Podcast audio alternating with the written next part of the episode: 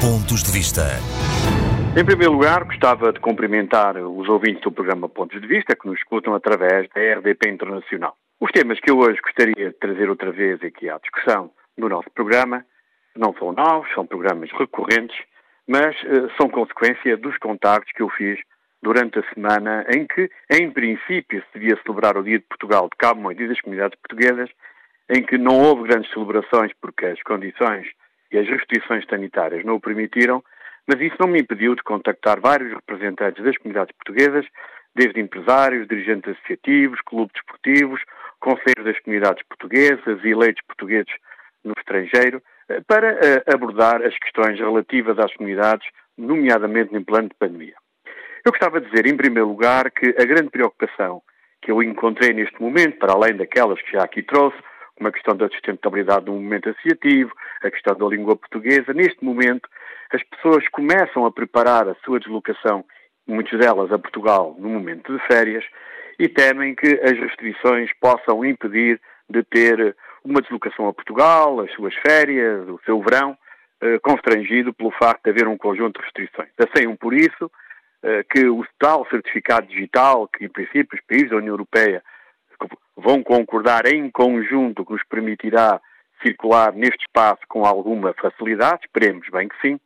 mas também não deixa de ser verdade que a decisão do Reino Unido de retirar Portugal da lista verde, que comprometeu a vida de 400 mil portugueses residentes naquele país com, com Portugal, depois alguns equívocos relativamente às fronteiras entre Portugal e Espanha, deixam as pessoas muito preocupadas. Mais preocupadas ainda porque perceberam que no caso do Reino Unido,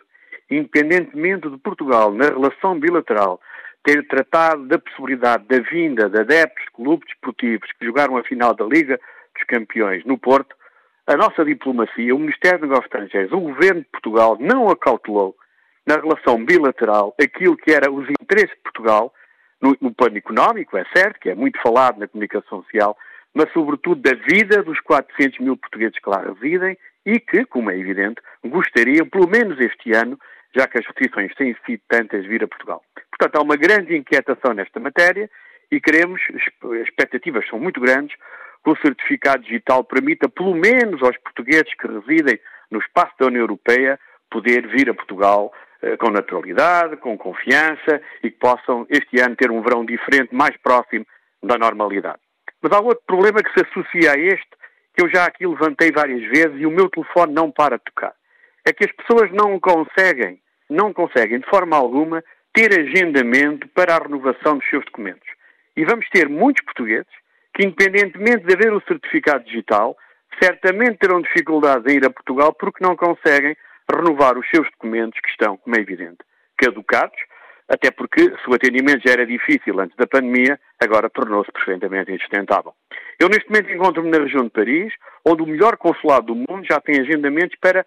o final do ano, ou seja, estamos a falar do mês de dezembro. E podemos também lembrar os portugueses dos Estados Unidos, em Newark, onde esteve a semana passada a senhora Secretária de Estado, que já aponta para finais de fevereiro. E preocupado fiquei porque, em resposta aos constrangimentos e às dificuldades de atendimento do maior posto consulado de Portugal nos Estados Unidos, a de Estado de Estado, para resolver o problema, anunciou que iria resolver a questão das tabelas remuneratórias. Isto tem a ver com os trabalhadores consulares e com os seus salários, que foi uma promessa já várias vezes anunciada na Assembleia da República, mas recentemente o Sr. Ministro disse que não prometeu isso, apenas se comprometeu a abrir negociações. Mas não é esta questão que vai resolver, como é evidente, o problema do atendimento consular, como a implementação de mecanismos de desmaterialização, que já sabemos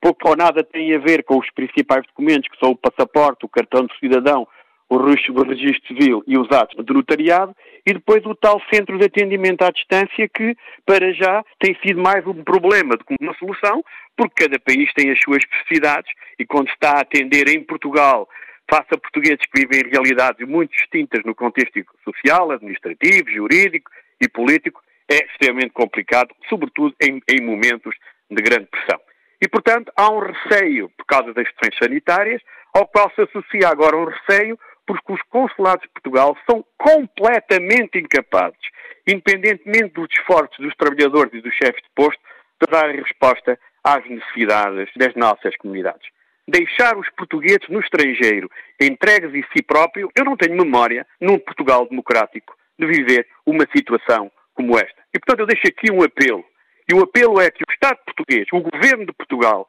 acabe com os anúncios relativamente ao atendimento consular e faça aquilo que deveria ter feito desde o início da pandemia, é ter medidas excepcionais. Porque para os ouvintes do ponto de vista, não acreditem muito nas promessas que ouvem do Governo, porque o Governo que diz que vai recrutar funcionários foi o mesmo Governo que na Assembleia da República, no orçamento para este ano, diminuiu em 6 milhões de euros a verba para os trabalhadores que exercem funções nos consulados. Assim, é muito difícil. Como diz o povo,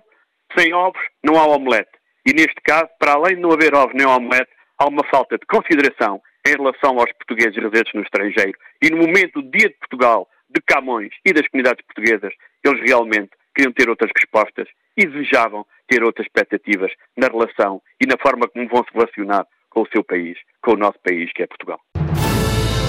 Pontos de vista.